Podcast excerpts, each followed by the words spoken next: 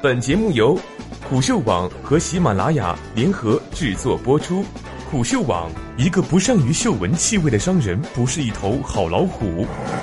我是主播一木。七月十三号，网络大电影《夺命稻草人》在各大视频网站上线。截至七月十四号上午十一点，播放量已经接近三万。这部数据不高的片子之所以能够引起人们关注，是因为它近期拿下了北京大学电影艺术学院奖最佳编剧奖，这是北京大学建校一百一十八年以来第一次把最佳编剧奖颁发给一部悬疑电影，这也是网络大电影首度获得学院派奖项。自诞生以来，网络大电影虽然是资本的宠儿，却一直被传统电影人诟病甚至无视。导演贾樟柯在被问及对网络大电影的看法时，回答：“那是什么？没听说过。”夺命稻草人获学院派奖项，是否预示网络大电影可以摆脱尴尬的舆论境地，即将进入新的发展周期？门槛低，创收快，网络大电影成为市场宠儿。网络大电影的雏形出现于二零一三年，不少人认为它就是微电影的升级版。爱奇艺给网络大电影的定义是投资五十万到三四百万之间，时长超过六十分钟，制作、拍摄、发行周期相对较短，核心故事较为完整，并在互联网上进行发行。网络大电影与院线电影最大的不同在于，它的制作门槛低、周期短、创收快。以网络大电影《道士出山》为例，它在拍摄第一部只用了二十八万投资。制作方透露，剧本写作时间不到一周，加上筹备十天、拍摄十天、后期制作十至十二天。尽管前后设置用时不超过一个月，但《道士出山》上线两天就收回了成本，十天全网票房超过三百万，百度排行领先同期各大院线电影，并且打破了各大视频网站付费记录。短期快速的投资收益，让网络大电影成为市场的宠儿。根据爱奇艺之前提供的数据，二零一六年全网发行的网络大电影数量有望达到两千二百部，其中分账超过两百万的影片数量将会超过两百部，比二零一五年增长近六倍。可以预见，二零一六年是网络大电影井喷式发展的一年。有人预估，二零一六年网络大电影将达到十亿的市场规模。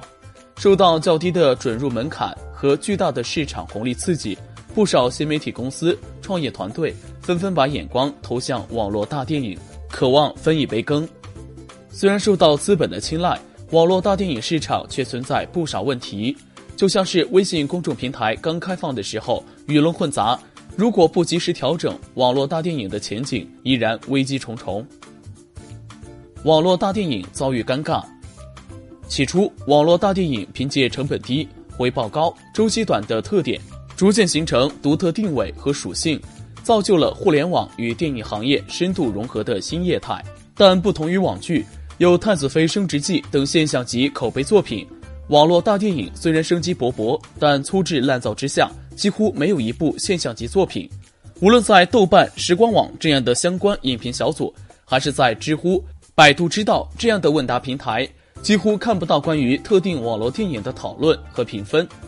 评价体系的缺失。说明网络大电影仍然没有进入主流眼光。尽管《夺命稻草人》得到了学院派认可，但由于以下原因，人们对网络大电影的负面印象已经固化。要想取得长久发展，目前的情况还是有些尴尬。一、题材烂俗化。由于网络大电影目前还没有严格的审查标准，因此很多传统电影不敢拍的题材就会在网络大电影中实现，比如恐怖惊悚、丧尸题材、赌片。打情色、擦边球等等，由于监管缺失，网络大电影的内容已经陷入题材方面的死循环。越低俗的题材，看似越容易吸引受众。为了吸引流量，在短期内取得高收益，低俗题材必然成为网络大电影的一条捷径。二，内容粗糙。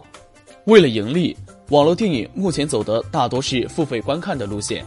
因此无论在标题上还是在题材选择上。都会尽量刺激眼球，打情色、暴力、擦边球的内容并不少见，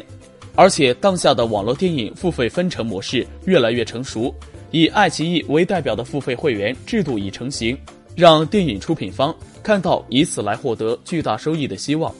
在短时间高收益双重压力之下，内容方面粗制滥造也在意料之中。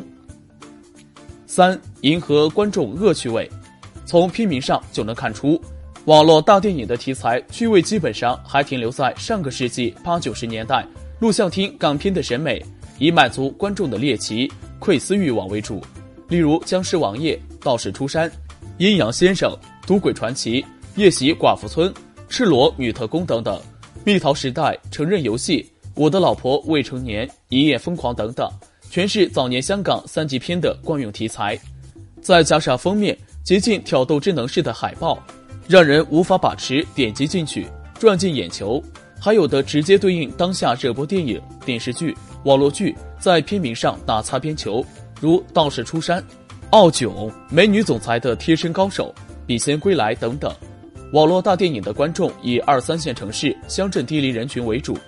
而美国主要的创作者或在网络上传的独立电影创作者，往往要精心对待作品，以期待被投资人或院线看中的机会，因此其长片拍摄成本最低也在一百万元美金左右。